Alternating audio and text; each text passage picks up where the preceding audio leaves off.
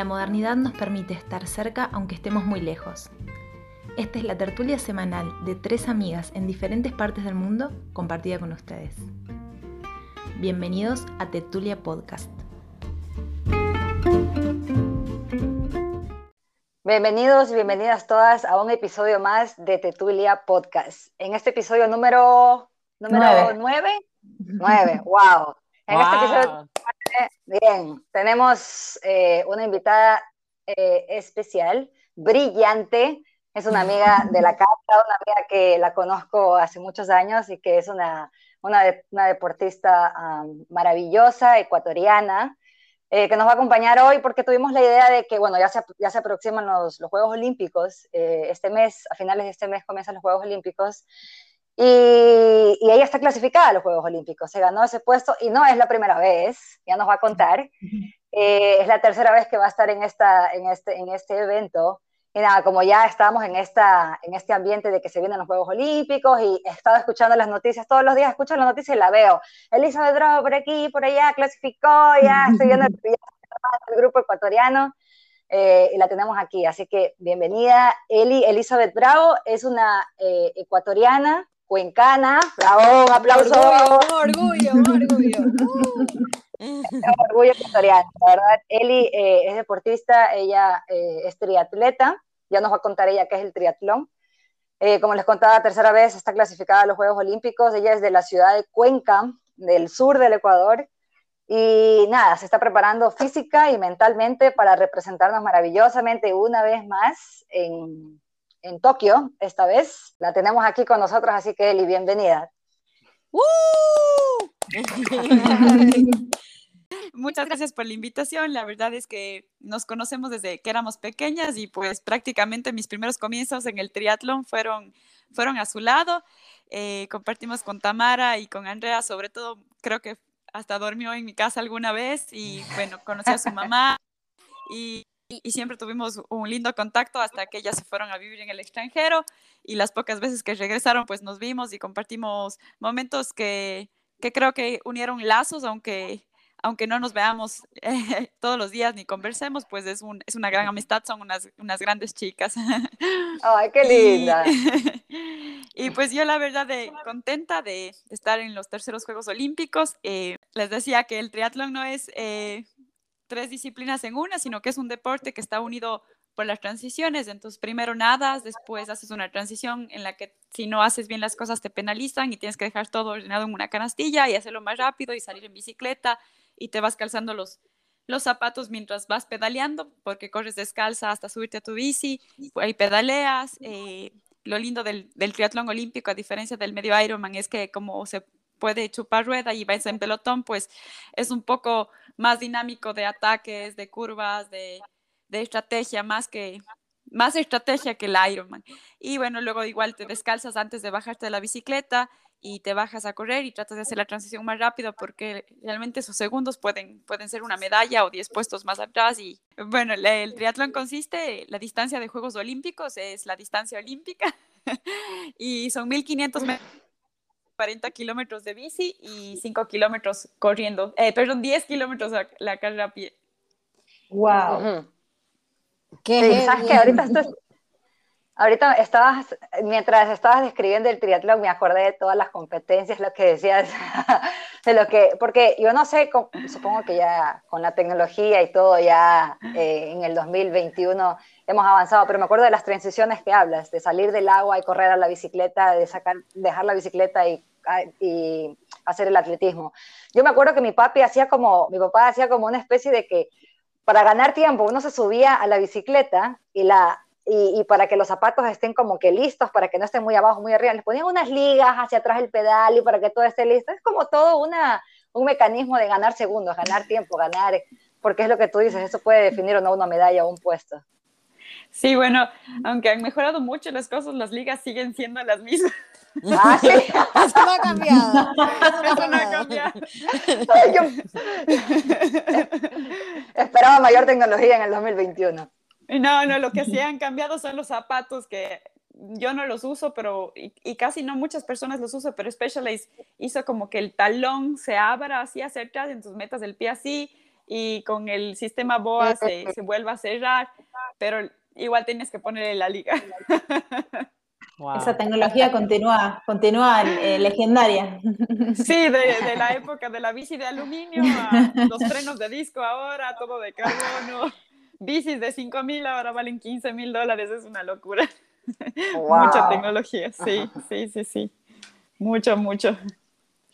Eli, eh, yo te quería preguntar, eh, ¿cómo fue que vos te iniciaste, digamos? ¿Cómo fue el caminito que vos hiciste a lo largo de tu vida para llegar a ser lo que sos hoy, que sos una atleta olímpica? Eh, ¿Cómo iniciaste en el deporte o te diste cuenta que eso te gustaba?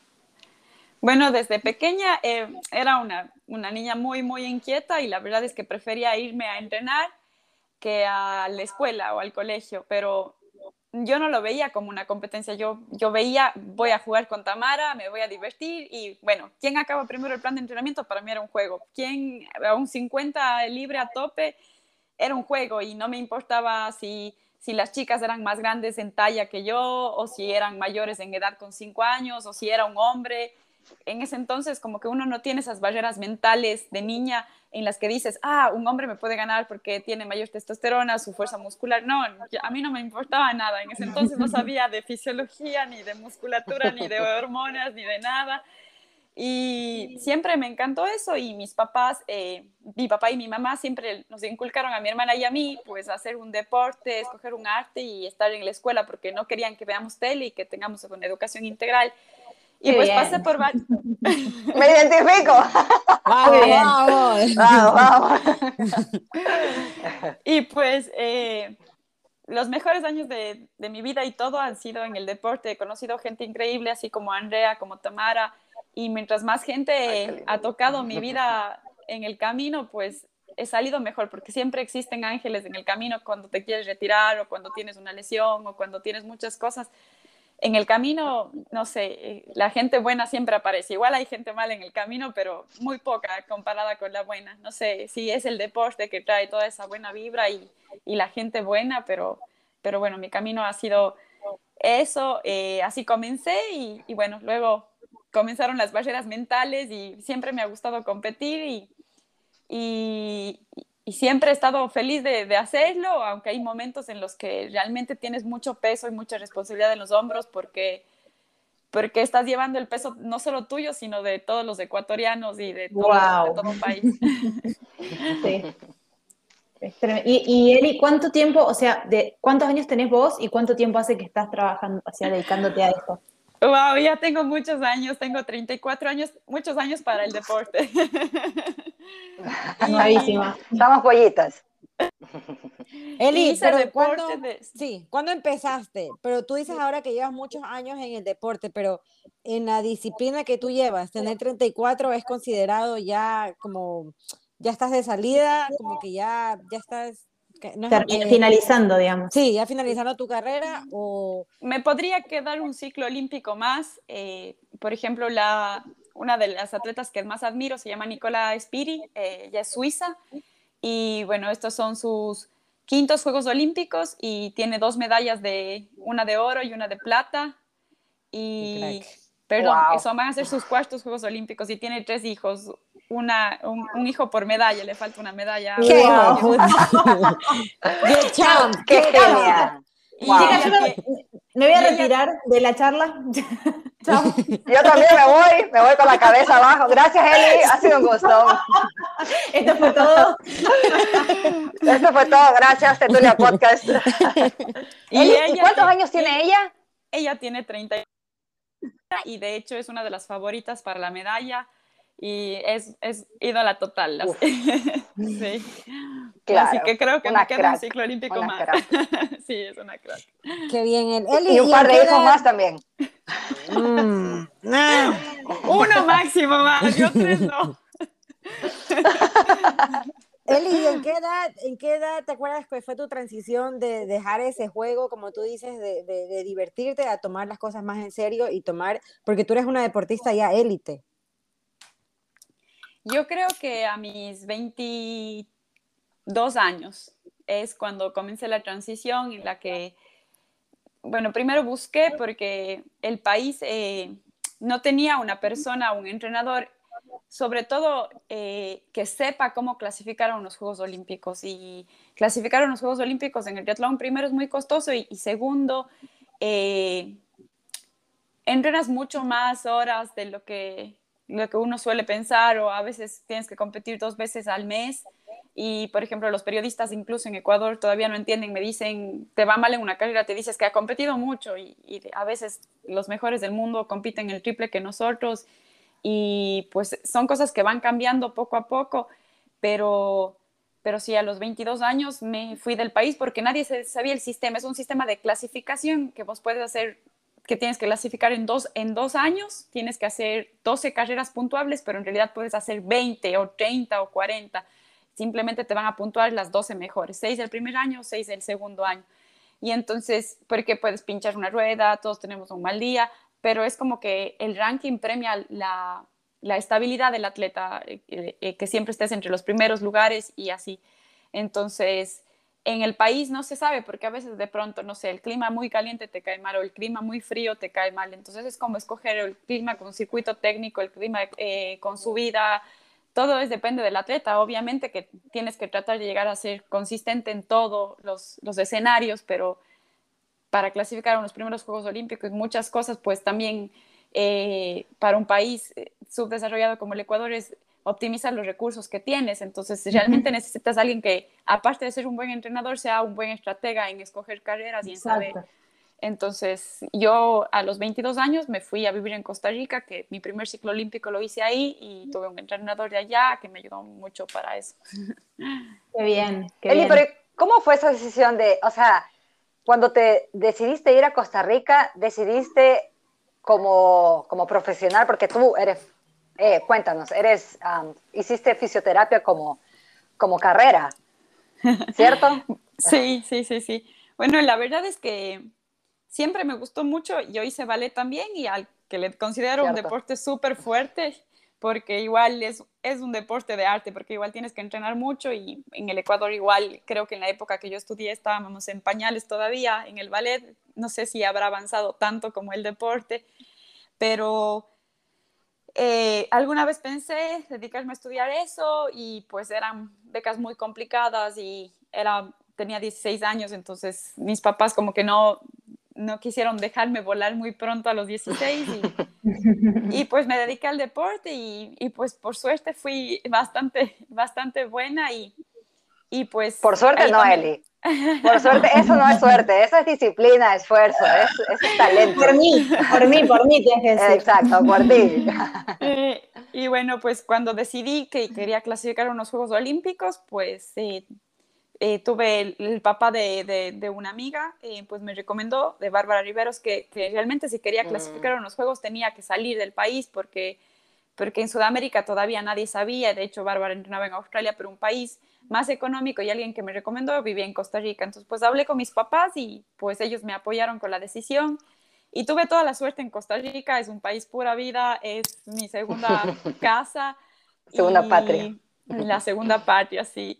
Y ahí pues me acogieron y pues eh, pertenecía a un equipo en el que me pagaban la casa, la comida, eh, me pagaban algunas carreras y pues eh, fue básico para clasificar a mis primeros Juegos Olímpicos porque en ese entonces el, el, el país no contaba con un plan de alto rendimiento en el que te daban carreras o un sueldo o cosas, entonces la verdad es que es muy caro este deporte y aparte siempre las competencias son en lugares muy caros, así como nadado al lado del Opera House y en Hamburgo, en el centro de Hamburgo. Me ayudó mucho a clasificar el que, el que me hayan ayudado en Costa Rica con sponsor y, mucho más factible en esa época conseguir un, un sponsor en, en, en, Costa Rica que en Ecuador.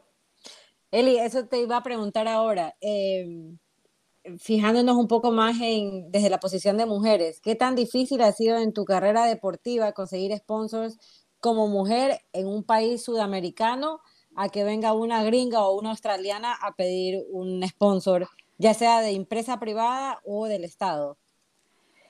Bueno, eh, yo pienso que del Estado, desde el 2012 hemos tenido una política pública bastante buena, eh, sin discriminación de género, diría yo, pero siempre me acuerdo, por ejemplo, en la Federación Deportiva de la SUAI siempre premiaban al mejor deportista del año y entonces siempre era un varón y se lo había ganado y se lo había merecido. Y en ese año fui yo. Y ese año decidieron hacer una categoría varones y una categoría mujeres. Ah, claro. O sea, pero, o sea, era, era, como para ellos, claro, no podía ser, no podías, no sé si es eso, pero para ellos no podía representar una mujer el mejor deportista del año, entonces dividieron las categorías. Exactamente, pero bueno, yo creo que fue algo bueno porque fue como la primera vez que pasaba, el siguiente año creo que ganó Esteban y el siguiente año lo ganó Doménica Suero y las volvieron a hacer individuales, pero Doménica fue como la primera mujer solo en todas las categorías. Entonces, mm. creo que un camino, abriendo el camino para, para las siguientes generaciones. Y en realidad, también cuando estaba en el triatlón, no, porque no, habían no hay premios económicos nacionales, pero por ejemplo, en una carrera pedestre antes era 500 eh, dólares al primer lugar varón de 10K y a las mujeres 10K igual, 200 eh, dólares. Entonces siempre el premio era menor. Y cosas que todavía pasan, aunque hay una ley del, del, deporte que justamente el ministerio lo hizo, que es supuestamente es penado por la ley, pero bueno, no, no, no siempre pasa, pero ya en la mayoría de competencias pues está pasando. Y, y de ahí en pedir sponsors, en realidad yo creería que para una mujer es más fácil que para un hombre. A ver, por, cuéntanos, cuéntanos, cuéntanos. sorprendentemente. Pero no por, no por tus, tus premios o por tus, por, tus, por tus logros, sino que realmente si eres, no sé, eh, o sea, perdón que voy a comparar a la flaca Guerrero porque igual es amiguísima mía, pero si eres modelo y, y eres bonita, pues no importa el logro que tengas, va a ser más fácil conseguirlo como mujer que que sea un hombre guapo. Pero es por las... Pero es como porque representas una figura para ellos un poco más publicitaria. Sí, es Exactamente. por eso. Es por eso, más que por lo otro. Pero de ahí yo creo que en la parte deportiva, las pocas empresas que realmente valoran lo que los logros que has hecho y de que estés en tres Olimpiadas o en cuatro, como Celedina, como Alexandra Escobar, que ha sido cuarta, creo que sería como casi, casi igual para hombres y mujeres, pero como te digo, hay muy pocas empresas que realmente valoran el esfuerzo y que no buscan una figura física eh, voluptuosa o cara bonita que, que lo dé. Entonces ahí creo que se lo hace, o sea, mal, pero, pero es así. Sí. Bueno, y queremos saber, Eli, ¿cómo es un día en tu vida? ¿Cómo es la rutina de un atleta olímpico? Eh, ¿Eso va cambiando a lo largo del tiempo, a lo largo de las semanas, del año, los distintos planes de entrenamiento? ¿Cómo es eso? Bueno, la verdad es que cambia eh, todos los días, todos los días. No es que todos los lunes nadamos a las 6 de la mañana o todos los miércoles. Siempre está cambiando, o sea, siempre nos, tienes que abrir el plan de entrenamiento a ver qué te toca. y pues sí va cambiando con los años. Creo que cada, nunca es que entrenas menos, cada vez entreno más, no, sé por qué. Eli, pero cada vez entrenas más, dices. Sí. Sí. Ah, por ejemplo, pero mira, es diferente porque, por ejemplo, a mí me encanta, yo soy fanática del tenis. Entonces yo veo en cambio Federer y Serena Williams, mientras más años eh, cumplen, menos partidos o en menos, eh, menos entrenamientos hacen o menos partidos se arriesgan a hacer porque tienen miedo a, a lesiones y ellos lo que quieren es llevar un poco más de, de, de, tiempo en su, en su carrera. ¿Cuál sería como que la diferencia ahí?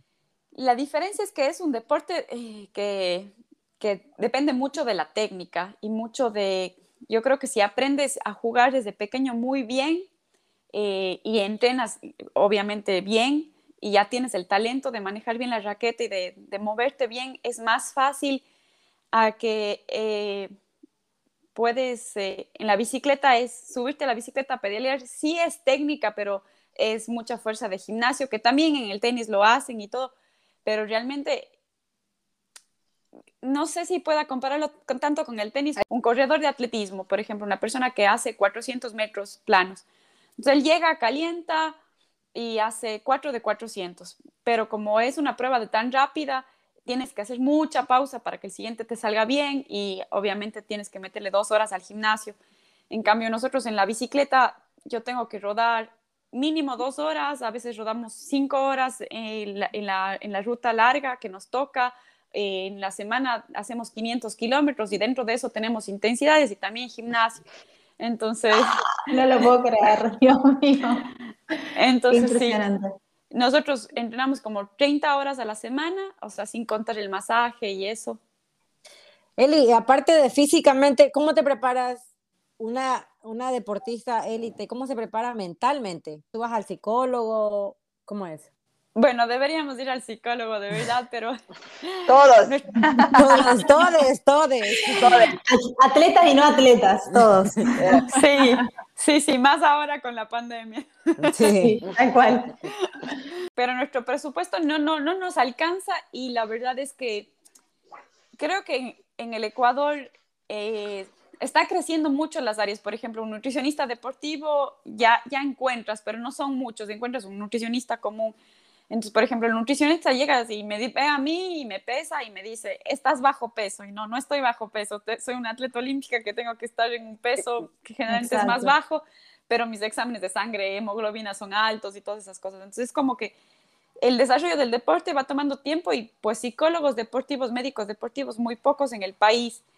Y entonces, y el sistema del gobierno pues no tiene un buen sistema deportivo. Por ejemplo, yo, a mí me hacen exámenes de sangre para salir del país desde que tengo, no sé, 22 años, de 19 años, y, y no hay ningún, no hay ninguna historia en el que diga... No hay un historial, claro, no, no, me, sorprende. Exacto, entonces, igual en nutrición, igual en psicología, porque de pronto esta técnica le funcionó a Elizabeth porque estos juegos le fue bien y esa técnica volvimos a usar acá, no, nada pero yo personalmente hago como, como un ritual antes de la competencia porque soy muy, muy, muy nerviosa. La noche anterior de la competencia casi no duermo y, y no, no me pasa solo a mí, les pasa a muchos atletas olímpicos. Es una la ansiedad, los nervios, la presión, todo junto. Pero yo lo que hago es que me levanto y, bueno, hice un curso de meditación trascendental, entonces yo hago mi meditación, después estiro, de ahí tengo unas pelotitas como de tenis que, que hago que me descontracture, de ahí hago hipopresivos, ¿Qué es hipopresivo? hipopresivos es una técnica eh, como de abdominales en las que no solo trabajas tu abdomen, pero en general, no solo los rectos del abdomen, sino el transverso, los oblicuos, el diafragma, y es muy importante para las mujeres porque trabaja el suelo pélvico. Entonces, mm. lo hago porque es una base de, de hipoxia, entonces haces como con ejercicios de respiración, pero aguantando la respiración y entonces como que a mí también eso me relaja y ayuda a mejorar el, eh, el rendimiento físico también. Entonces, como que hago todas esas cosas, también rezo, estiro, dependiendo del tiempo que tenga antes de la competencia, pero, pero sí trato siempre, sobre todo, de meditar y de usar bastante la respiración, porque llega un punto en el que comienza todo tu cuerpo a acelerarse, el corazón, entonces... Claro. Eli, ahora que estabas hablando de las pelotas, no sé si estoy loca yo, o me vino, de repente me vino un flash aquí. Cuando, porque cuando, cuando yo era más pequeña, yo me iba a Cuenca a entrenar. Yo también hacía triatlón y me iba a Cuenca y dormía donde y me quedaba ahí un mes, dos meses en la casa de ella. Entonces sí, prácticamente fuimos hermanas durante, durante un tiempo. Y me acuerdo algo de una pelota, de la contractura en el cuello y me, yo no sé si eras tú o tu hermana o tu mamá que tenían una técnica de usar la pelota en el cuello de, como una pelota de tenis para descontracturar. Sí, sí, sí. Eh, eh, ah, es la misma, sí, sí, sí. Es la misma, ok. Estabas hablando de las pelotas y me acordé de eso de repente y me acordaba que me hacían con la pelota en el cuello para que se me Yo, ¿qué pelotas?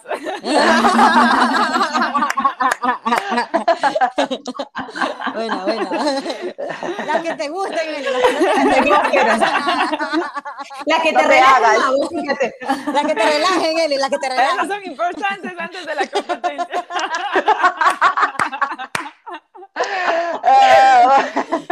también, también. Dale, Ani, Ani quería preguntarte algo. No, eh, justo Eli que venías diciendo como del ritual que haces exactamente antes de la competencia.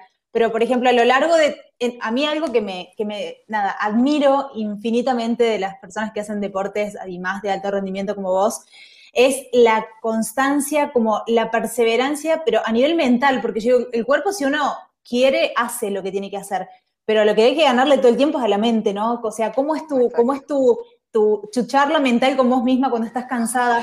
Cuando, otra, otra, otra cosa que me pasa mucho, cuando, estoy, cuando estás menstruando, cuando estás con tu ciclo, o sea, para mí es un momento de cero energía, cero concentración, cero todo, y vos Depresión. Que trabajar. Depresión, claro. Y uno tiene que seguir igual, o sea, y es como, ¿cómo haces ese, ese ida y vuelta? Bueno, eh, existen estudios ahora eh, que en el periodo menstrual, pues las mujeres, por ejemplo, si vas al gimnasio no deberías hacerlo o si vas a hacer eh, exámenes, pruebas de velocidad, no ganas ni fuerza ni velocidad en el periodo. Una, que te puedes sentir así completamente muerto ese día y no ir ni para adelante Miserable. ni para atrás. Miserable, sí. sí. Y eso también depende de qué, de qué lado de, de qué lado de, de qué ovario ovules. Generalmente, mm. no sé, va tu entrenador y te tocan 8 de mil este mes y vas, estás con el periodo y te salen los 8 de mil, perfecto. Vas el siguiente mes y ovulas del otro ovario y vas 8 de mil, o sea, te tocan 8 de mil y la primera hace 20 segundos más que la anterior y el siguiente ya menos. Entonces es importante que, que tu entrenador sepa tu periodo. Otra cosa es que tienes que beber más agua, eh, tienes eh, tu temperatura corporal está más elevada.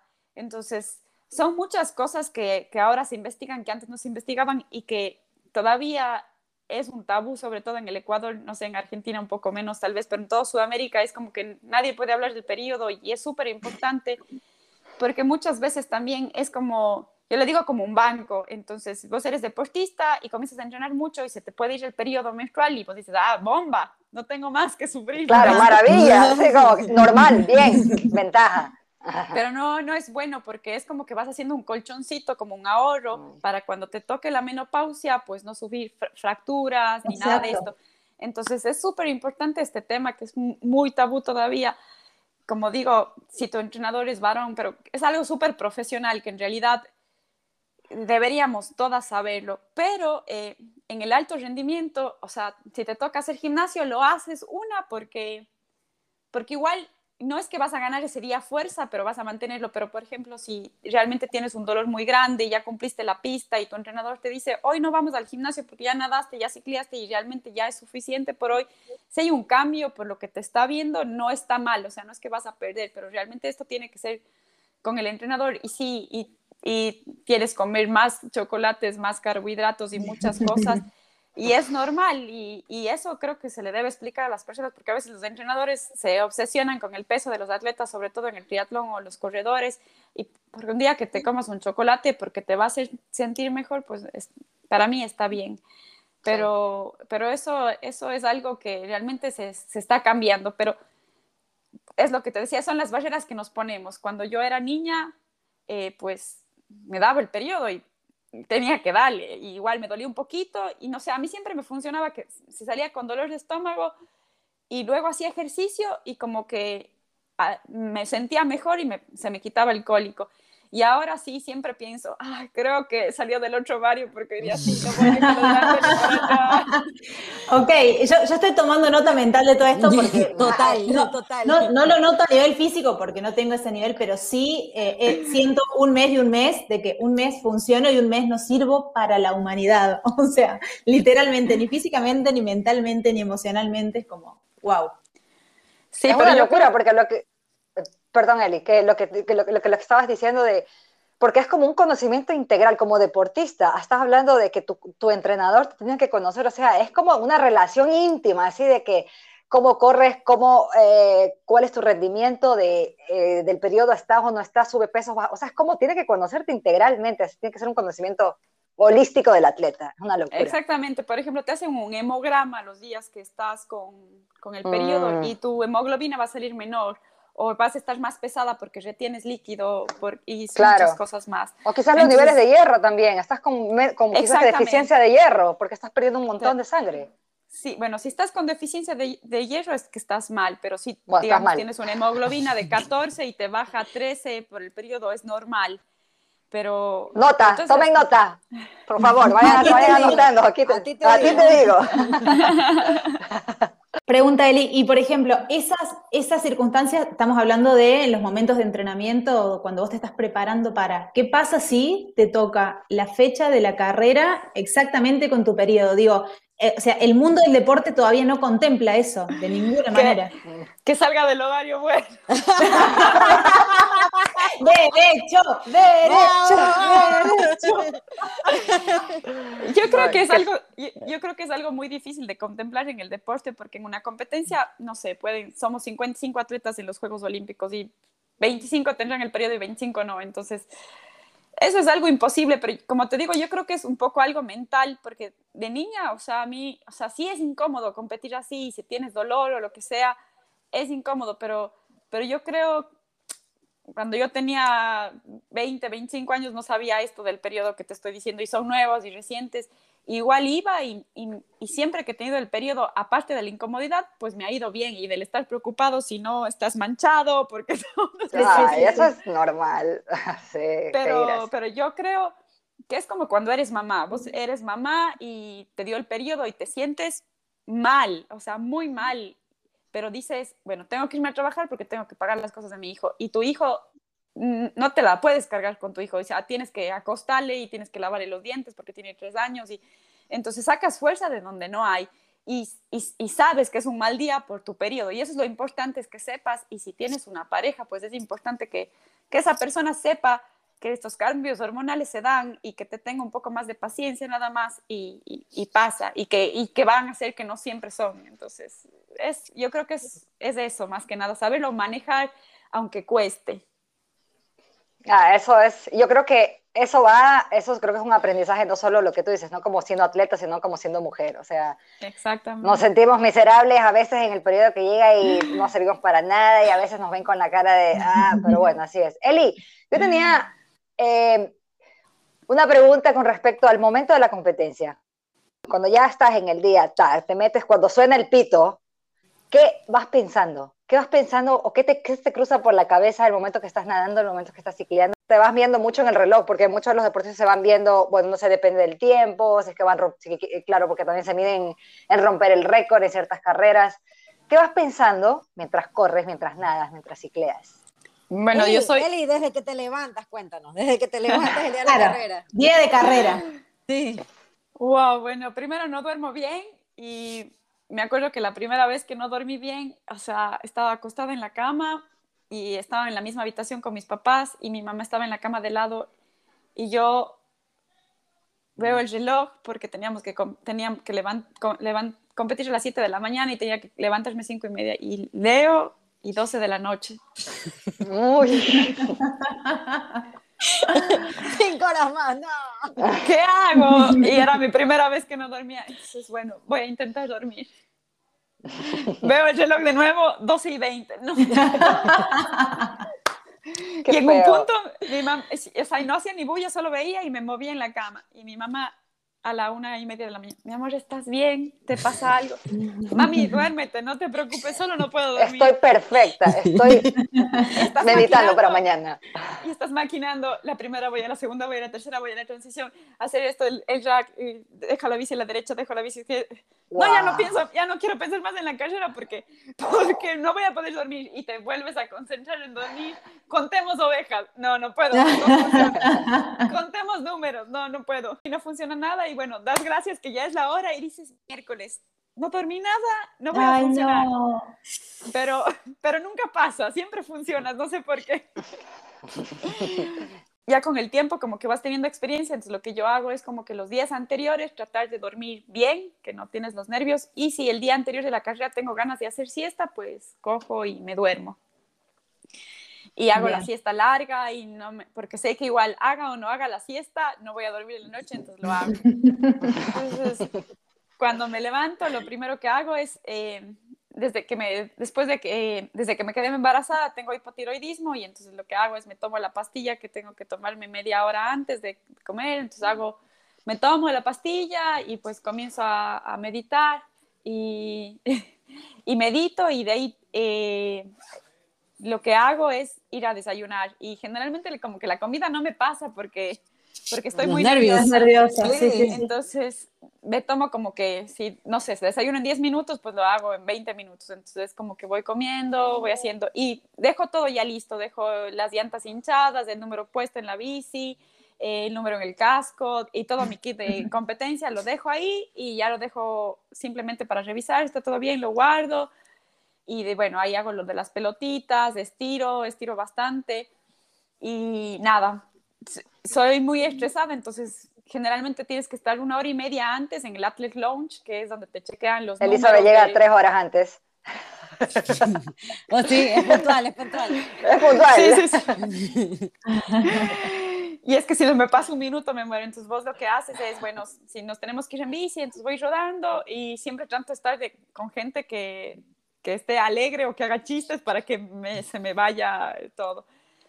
Y llego al Atlas Lounge, entonces chequeas el uniforme, chequeas los tattoos, vas a chequear la bici, de ahí caliento un poco corriendo, un poco de ligas, me meto al agua, salgo, me como un gel y de ahí ya me concentro y ahí sí, aléjense de mí porque no hablo, soy una tumba. Y, me voy como 10 mil veces al baño, 10 mil veces al baño. Wow.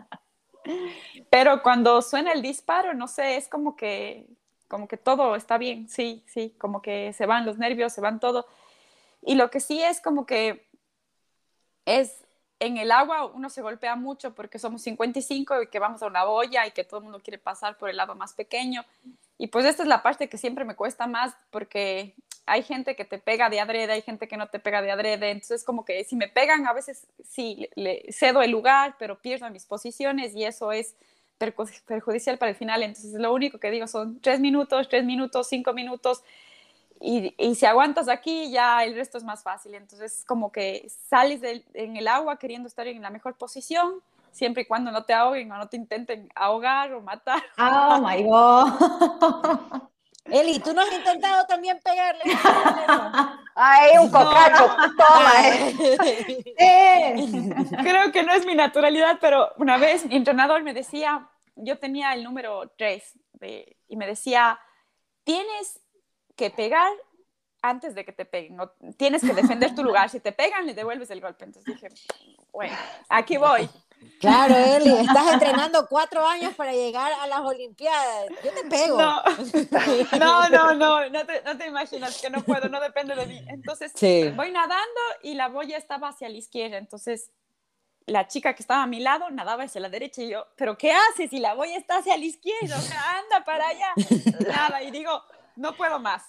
Tengo que defender mi lugar. Me le cruzo por encima, ni siquiera me... Y la ahogaste, Eli, la ahogaste ya. No, no, no. no. Se paró, se paró y me jaló el techo de baño así, o sea, parado. ¿Pero qué es esto? Pero si se está yendo el grupo, ¿qué hace esta niña? No, no, no, y no pude más. Y lo que hice es realmente abrirme de ella lo más que puede y nadar y pasar a todas las otras nadadoras y no, nunca más lo hago porque no, no, no puedo. era, era, una riña de mujeres en el agua. no, es que aparte pelear en el agua y el grupo es tan, tan desgastante. Mm. ¿Se imaginan? Yo digo, te cansas por pelear, no avanzas, no sé, te mueres, pero hay gente Te desconcentras. No, pero es que hay gente que no nada nada en la piscina, pero absolutamente nada, y a pura maña sale ahí, yo no sé cómo lo hacen, pero yo no puedo. Entonces es como que simplemente si me golpean es como que aguanta, aguanta, ya va a pasar, ya va a pasar, se va a quedar, se va a quedar. O si te van aruñando así atrás las, las... No te lo puedo creer. Wow. O sea, no hay sororidad, no hay sororidad. No, a ese.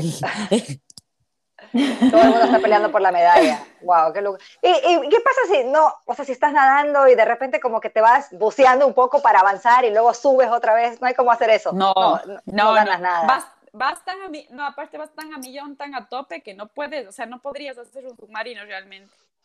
No, no puedo hacer ni de chiste. Eh, y la natación lo que trato de hacer es como que eso, como que tratar de, voy pensando en no perder mi lugar y cuando salgo, pues, y la transición es larga o corta, lo primero que digo es, tengo que correr, tengo que correr lo más rápido y de ahí es como que voy visualizando que tengo que ponerme el casco y salir enseguida. Y pues la primera parte de la bici como que es la más importante porque las buenas nadadoras quieren quieren darle la primera vuelta de bici es muy muy dura porque quieren colgar a todas las personas. Entonces como ahí solo digo hay que apretar los dientes y darle y yo generalmente la primera vuelta bien entonces tengo que ir así sufriendo sufriendo porque salgo muy cansada del agua y en la segunda pues como yo ya puedo comenzar a trabajar y a dar relevos y es como ser inteligente de que, que estar atenta de las caídas, sobre todo porque el pelotón puede ser grande, de ubicarte bien en las curvas para, para no estar en el al final del pelotón, porque cuando estás al final del pelotón se estira tanto que es así como muchos latigazos y que tienes que estar, entonces como que ser lo más inteligente y de ahí la transición es como que tratar de bajarse en la parte de adelante, pero todo el mundo es como, o sea, llega los últimos kilómetros y todo el mundo está atacando para bajarse el primero y mm. entonces sacarse los, los, zapatos así en punto, hacer las cosas bien, es dejar el casco de este lado, la bici del otro y a bajarse a correr, no sé, nunca, nunca voy viendo el reloj, en la natación no, pero en la bici como que los watts, vas viendo la potencia que vas imprimiendo y en la mm. carrera a pie es simplemente es como que sigo o trato de cazar las que están adelante y como que no ves un tiempo. Casi nadie usa reloj en el triatlón porque, o sea, en la bici sí, pero la carrera a pie muy pocas usan. El, es como que siento que tampoco se me caiga mucho como el paso si tengo un mal día y pues es súper importante también comer, hidratarse y estar pensando en eso porque eso puede hacer que tengas un mejor resultado. Mm.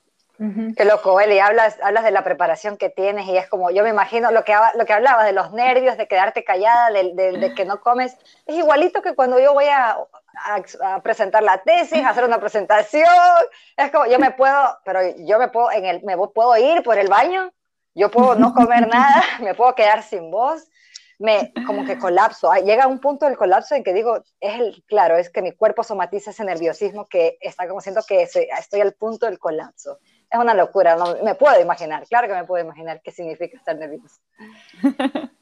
Y otro tema que también tenemos que abordar, que me parece muy importante, es que no hemos dicho que Eli es madre. Ella ya lo dijo. Bueno, sí, ya lo dijo, perdón, pero no lo hemos abordado. Eli, explícanos qué es ser una mujer élite olímpica y ser madre. y esposa, y esposa. Bueno, no sé, creo que es lo más bonito que me pudo pasar en la vida. Eh, siempre quise llegar a los Juegos Olímpicos en el 2016 y de ahí quedarme embarazada, pero el bebé apareció antes. Llegó. de repente, de repente. Yo creo que fue una bendición porque justo yo me, me, casé y bueno, fui a la doctora, vi que anticonceptivos eran los, los, más recomendables porque hormonalmente necesitas estar bien en el deporte. Bueno, en realidad creo que toda mujer tiene que estar bien y que los anticonceptivos son lo peor que puede existir. Lo peor. Eso, Exactamente. Estás de acuerdo. Entonces, pues eh, mi papá falleció y, y yo creo que Dios sabe cómo hace las cosas. Yo creo que mi papá y mi mamá eran muy unidos y pues nosotros teníamos una casa y pues para comenzar a vivir después de que nos casemos y que la estamos pagando todavía. No me la regalaron. y pues, y pues eh, decidimos, gracias a Dios tengo un esposo maravilloso y decidimos pues vivir con mi mamá para darle este soporte que ella necesitaba. Y apareció y mi mamá estuvo muerta como dos años para mí, pero cuando aparecieron los nietos era como que lo único que le hacía estar bien y estar viva y entonces yo creo que Dios sabe cómo hace las cosas y, y realmente fue chistoso porque vivimos en la casa de mi mamá y, yo le digo a mi esposo, es que creo que estoy embarazada, Francisco, a, a las cuatro y me dice, ay no, Eli, no, ¿cómo vas a creer? Es que, a ver, pero yo le seguía, pero es que estoy embarazada, hagámonos una prueba. ¿Esto en qué año fue? A ver, tú te querías ir en el 2016 a los Juegos Olímpicos. Eh, en el 2015. En el 2015, ok. sí. ok. Y entonces, no, lo que fue es que le digo, es que estoy, y me dice, a ver, pero ¿por qué crees que estás embarazada? Digo, si estás tomando anticonceptivos, cuadritos. Digo, ay, Eli. Esperen, esperen, esperen. Justo en este momento se corta el chiste de Eli en donde Eli dice que se da cuenta que está embarazada porque no se le marcaban los cuadritos en el abdomen. Eh, esa fue su, sospecha, esa fue su pista. Y después de eso, Tamara y Analí responden. A mí se me los cuadritos ya ahora. Yo creo que también estoy embarazada, Elizabeth.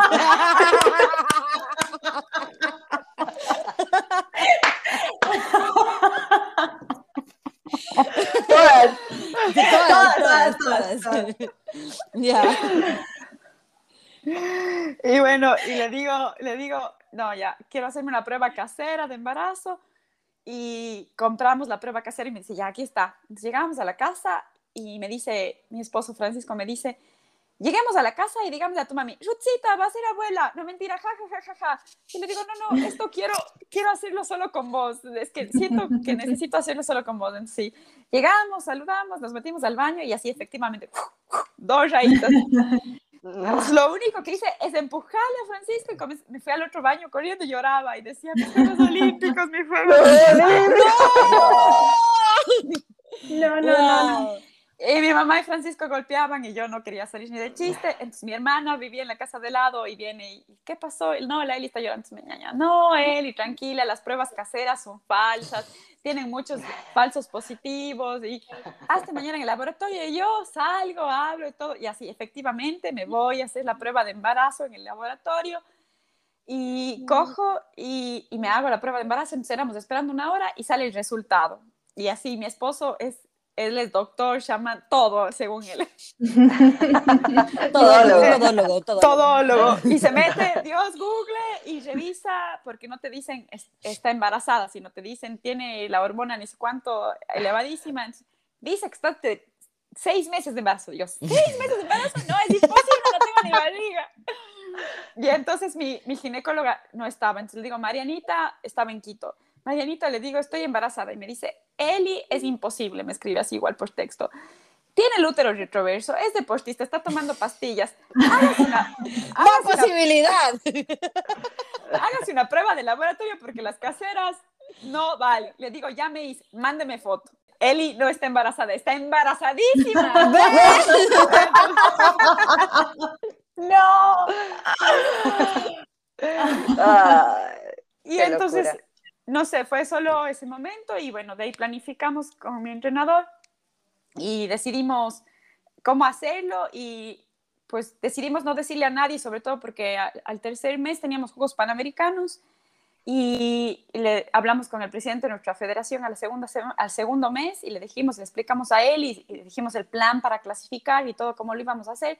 Y él creo que nos dio el mejor consejo que me pudo haber dado alguien, a mi esposo y a mí, es que no lo digamos porque la prensa me iba a acabar, que el Ministerio del Deporte me iba a quitar la beca, que no me iban a apoyar y que él, él sabía que yo podía llegar. A mí también me pasó que tuve un hijo que no planifiqué, dos, y esto no es malo, no es que lo hagas mal. Entonces, él me apoyó completamente y hasta los siete meses no, no se me veía la barriga, nadie se daba cuenta. Eli, o sea que fuiste a competir, fuiste a competir embarazada hasta el cuarto mes competí. Ay, no, no, qué mujer. No, no, no, no, Qué arrecha. No lo puedo creer. Qué mujer y qué absurdo que tengas que pensar en esas cosas, ¿no? O sea, qué absurdo que, que, no se pueda decir, o sea, que no se pueda compartir esa felicidad, obviamente por tu beneficio, pero cómo, claro, ponerte en la posición de que, que precisamente por lo que por lo que te quiten la, beca, la beca, porque te caiga la prensa, o porque quizás ya, o sea, sí, todo el plan que tenías se iba a caer, o sea, Sí, Era como enfrentarte a eso. O sea, es como que presentar un plan que la gente no te va a creer, porque en todo el mundo pasa. O sea, atletas olímpicas tienen hijos antes de los Juegos Olímpicos. Es más, ahora salió una linda noticia que en Tokio se permitirá que mamás puedan llevar a sus bebés para poder darle lactar. La vi. Wow, sí, las mamás que están dando de lactar van a permitir a que lleven a sus hijos. Qué bien, o sea, qué bien, o sea, qué bueno que, que, haya, que estemos viviendo esta transición porque o sea, ya me parece una, eso es lo que digo, me parece absurdo que esas cosas no se permitan o que se siga discutiendo sobre lo que debería ser normal. Exactamente, entonces yo creo que es, es un vínculo súper importante y justamente las atletas dicen, no, no me pongan a escoger entre ir a los Juegos Olímpicos y mi hijo, obviamente, escoger un hijo.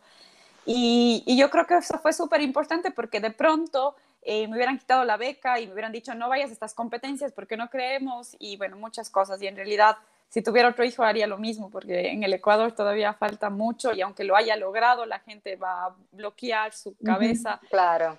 Igual, yo iba ya los, los, los, dos últimos meses y yo iba a correr y sí, la loca que corre embarazada, la loca que va al gimnasio embarazada. La loca, qué impresionante, ¿no? La loca. Entonces, cuando es lo más normal y entonces sí, para mí un hijo me cambió la vida 180 grados y pues al principio fue duro porque bueno, mi esposo es mi entrenador, entonces él sabía que yo tenía que dormir, entonces los tres primeros meses de darle lactar, pues no, los primeros meses sí, yo me levantaba a darle el pecho, pero luego yo me sacaba leche y mi esposo era el que le daba la teta y después desde los cuatro meses él tomaba solito su teta, le dejamos la teta al lado y él... ya aprendió. independiente, independiente. independiente, empoderado. él se autogestionaba, se autogestionaba el... y tendía la cama, también tendía ya la, la, tendía la, la, sábana. El pañal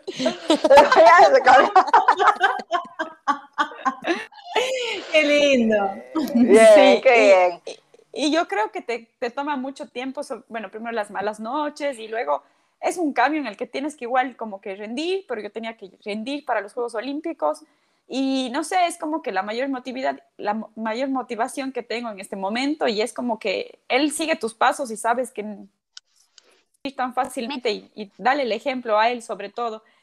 Y, y, no sé, es súper lindo porque los niños son, no sé, son sinceros, tienen cada ocurrencia, son tan chistosos. Mm ahora que nos quedamos en Australia, atrapados en la pandemia porque fuimos a competir y no pudimos regresar al Ecuador. Justo a mí me había ido súper bien en la última competencia, entonces todo el mundo me decía, mande un video, ni siquiera mande así para la prensa, bla, bla. Entonces yo comenzaba siempre, hola, soy Elizabeth Bravo, eh, triatleta de alto rendimiento. Y después, no sé cuántas hice, cuántas de estos videos hice. Y mi hijo eh, andaba por la casa. Hola, soy Elisa. ¡Qué lindo! Yo decía, no puede ser.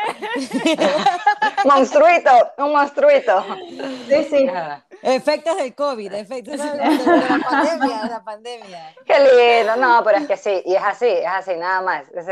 nosotros somos, claro, los niños son los espejos de sus padres, ahí vamos. Sí, qué bien. Se puede hacer, se puede hacer. Esa es otra cosa que yo recalcaba mucho, eh, que, por ejemplo, algo que nos dio, porque nosotros también fuimos criadas en el, en el, en el medio deportivo desde chiquitas. Entonces yo siempre digo y me repito y, y comparto con las personas que están a mi alrededor, que lo que me dieron mis padres, más que una familia y de educación, para mí lo mejor que me dejaron fue el deporte, porque te crea el carácter, te crea la disciplina, te da esos amigos, la experiencia. Entonces yo creo que también es algo que no se debería ni siquiera, mm, voy a pensar si puedo invertir, sino que debería ser parte, yo creo que, de, de, la, de, la, de, la, de la formación de todo ser humano. Sí, es que, bueno, yo aparte que estudié fisioterapia, pero yo creo que el cuerpo está diseñado para moverse. Si tú dejas de mover algo y ahora los niños pasan en las tablets, las computadoras y atrofias de musculares y todo, y la mejor, y la mejor que uno puede hacer es ejercicio. O sea, yo tengo tantos casos de personas que, no sé, se divorciaron y no lo pueden superar y comienzan a hacer deporte y lo sacan o tienen tengo un amigo que tenía depresión, que tomaba como cuatro pastillas, iba al psiquiatra y me decía, me tomo solo la mitad porque, porque el deporte, no sé, hace que yo me sienta y me equilibre mejor. Entonces, las endorfinas son lo mejor que le puede pasar a uno y yo creo que así no hagas ejercicio de alto rendimiento, porque eso es otro nivel, pero simplemente con que vayas a trotar 10 minutos o que estires 10 minutos, tu cuerpo te va a agradecer, te vas a sentir mejor y vas a rendir mejor. A veces eh, mi, esposo entrena gente ARUP que entrena a las 6 de la mañana y a las 8 entrena a trabajar y a las 6 sale y quiere hacer deporte y yo digo, pero ¿cómo lo hace? Y no puedo, yo ya no puedo, que estoy cansada. Y, y, siempre me dicen, no, Eli, es que, o sea, estoy esperando todo el tiempo para, para, para liberarme y mi, y mi esposa me dice, no, no, ya estás de mal genio, ándate a hacer ejercicio. Totalmente, es transformador, el deporte es completamente transformador. Sí, sí, sí. Entonces, Eli, eh, tú ya estás en una, en, una, en una etapa diferente, tú ya eres una deportista élite, por lo tanto también tienes más apoyo y más ayuda, pero también tienes mucho más tratamiento y tienes mucho más, eh, necesitas de cuidarte un poco más. Entonces, aquí en Estados Unidos hubo un escándalo muy grande, que fue lo de, la, fue lo de las gimnastas, del equipo de gimnasia de los Estados Unidos, donde tuvieron ah, problemas de acoso sexual. Entonces, eh, la pregunta sería, como mujer en el deporte, ni siquiera en una categoría élite, sino en el deporte de sí, siendo mujer, ¿qué tan difícil o problemático es para ti eh, asistir, por ejemplo, cuando tienes que ir al, al, masajista o al fisioterapeuta o dirigirte a unos eh, gerentes deportivos? ¿Qué tan en riesgo te sientes o qué? Cuéntanos. Bueno, yo creo que con respecto a la controversia, yo creo que siempre ha habido Ahora se sabe un poco más porque, bueno, tenemos más redes sociales, las noticias viajan mucho más rápido. Yo creo que sigue pasando. Ahora, eh, el acoso no puede ser solo sexual, el acoso puede ser emocional. Y justo pasó hace unos días, eh, hace unos seis, ocho meses, una atleta coreana de triatlón se suicidó y dejó una carta a sus padres acosa, aculpando a su entrenador porque él no les, no les hacía acoso sexual, pero llegaba al entrenamiento y ellas estaban comiendo un poco más de lo que él creía que tenían que comer y les decía, son unas chanchas y un día les hizo comer un pan para que se lo que estaban comiendo, que se tenían que acabar, las maltrataba psicológicamente y ella no aguantó más. Y ella dejó la carta, se suicidó, pero dejó la carta para que a nadie más le pase. Entonces yo creo que en el deporte hay muchas cosas que todavía pasan, o sea, también como yo me acuerdo las chicas de, de, India o que tienen que ser burka todavía y que no lo quieren usar porque obviamente su rendimiento físico va a ser menor, pero ellos quieren alcanzar un sueño de una medalla o de hacerlo de la mejor forma.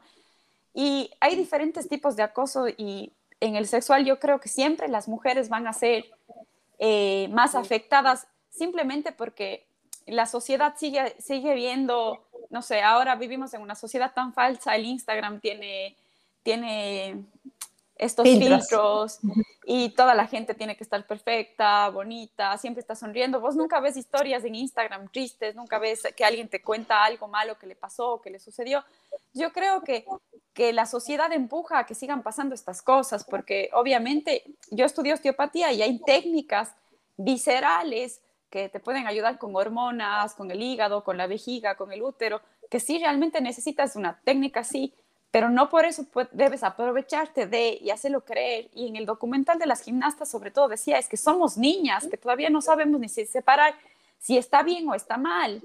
Eh, entonces, en muchos deportes, vos le dejas a tu hija y, te, y te vas, porque por ejemplo ahora tengo una sobrina que está haciendo triatlón y por el COVID no les dejan que los papás entren a la piscina porque por el COVID, pero es una piscina olímpica que tiene un graderío gigante y muchas veces, aunque no crean, o sea, si, si un padre de familia puede estar ahí, es súper importante porque hasta un padre o una madre de familia puede cuidar a más niños de lo que, porque es mamá. Entonces, ahora con, el, con la excusa del COVID, de muchas cosas, van a haber muchos más escenarios cerrados y lamentablemente en la sociedad siempre va a haber gente eh, aturdida mentalmente. Yo creo que eso nunca va a dejar de pasar. Entonces es algo que, que, se tiene que hablar, pero, pero no para ser mal visto o para ser mal, no sé. Entonces son muchas cosas que tienen que cambiar en, en la sociedad, no solo en el deporte, porque creo que puede pasar en cualquier parte también. Esta película que, que, salió de las, de las, de las reporteras de, C, de CNN o de la BBC, que si no eras bonita, que si no te acostabas con el... Eh, o sea, son muchas cosas que van a seguir pasando.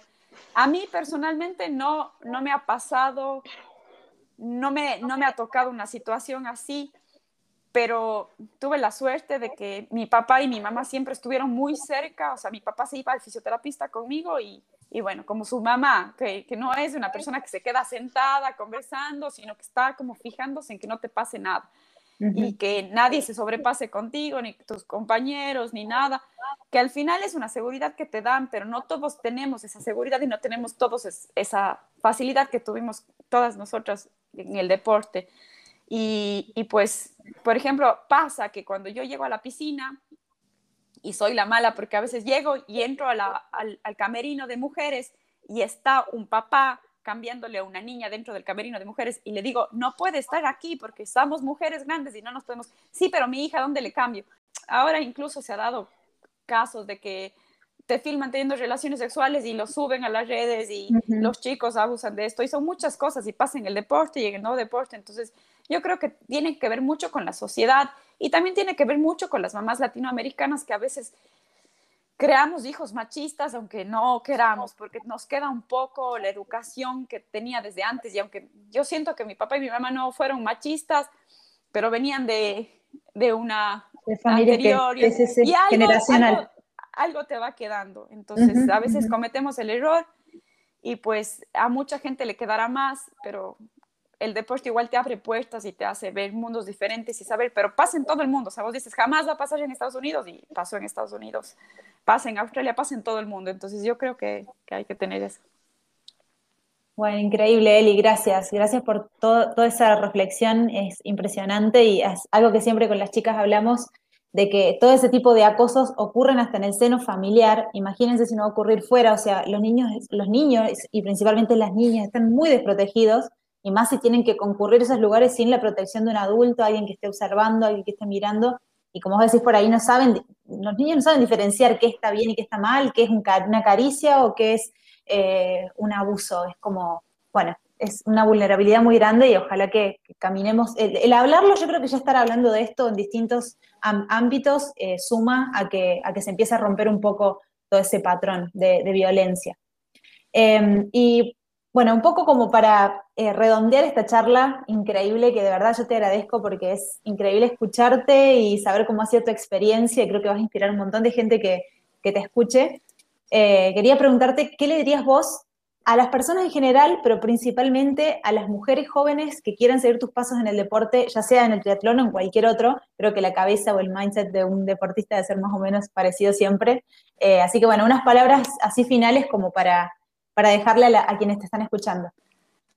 Bueno, en el deporte o en la vida yo creo que siempre no todo es una línea ascendente y generalmente la gente tiende a ver a un deportista que llega a unos Juegos Olímpicos y pensar que siempre tuvo una línea ascendente, pero en realidad en el camino hubieron muchos baches y muchas cosas que la gente no lo ve eh, y muchas caídas. Y, yo creo que cuando uno tiene un sueño no tiene que renunciarlo a la primera caída o a la segunda, pero algo muy importante para poder llegar allá es rodearte de gente buena que crea en ti, porque si alguien no cree en ti, y te dice que no vas a llegar, no vas a llegar, tu mente se va a comenzar a acostumbrar a eso y no va a llegar. Entonces, como que alejarse de esas personas y siempre ir hacia, hacia lo positivo de la gente. Yo siempre digo que en todo mi camino de, de ser deportista me he encontrado con gente buena y que, no sé, por ejemplo, cuando me fracturé la mano y la pierna y no podía correr, tenía amigos que yo corro a 3.20, digamos, y ellos corren a 3.50 pero cuando comencé dejaron de correr a 3.50 para ir a 6 minutos del kilómetro conmigo y así. Mm. Entonces,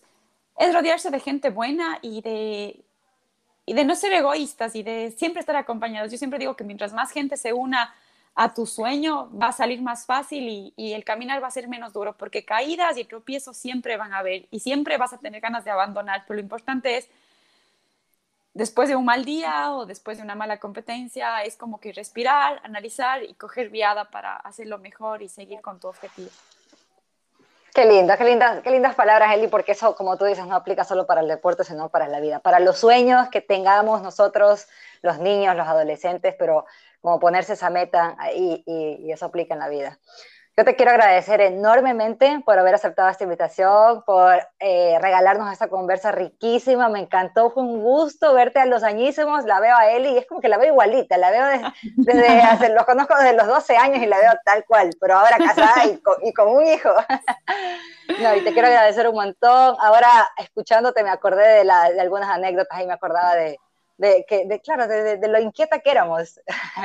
y nada, súper lindo, te quiero agradecer y te quiero desear todo el éxito, no solo para estos Juegos Olímpicos, que son, son tus terceros Juegos Olímpicos, sino para los que quieras para participar, los que aún te quedan por adelante y, y, lo que decidas hacer el resto de tu vida en el deporte, en lo profesional, en lo personal, con mucho cariño.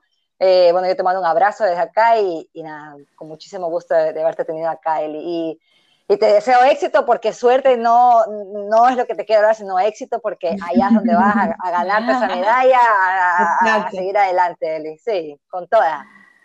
Muchísimas gracias de verdad a las tres. Eh, bueno, a Tamara y, y a Andrea les conozco desde siempre, pero analice que si ellas escogieron para hacerte algo tan especial como esta persona increíble y la verdad me sentí, me sentí como como en una plática de amigas y me sentí muy cómoda. Muchísimas gracias. Fue lindo verles a los tiempos, como digo, hay lazos que aunque no estén fomentándose y viéndose todo el tiempo, tú sabes que, que siempre van a ser buenas personas y van a estar ahí cuando los necesites. Bueno, eso fue todo. Eli, en serio, bueno, muchísimas gracias por tu tiempo. Qué bien. Uf, mujeres, éxitos, éxitos en esas Olimpiadas. Muchas gracias, chicas. Sí, dale con todo. Igual ustedes en todos los proyectos y todos los estudios que vaya a seguir haciendo Andrea. Joder. es que le, hace poco conversamos, hace poco conversamos y le digo, Eli, creo que voy a hacer el doctorado. ¿Y hasta cuándo vas a estudiar? y nosotros estamos, ¿hasta cuándo vas a entrenar?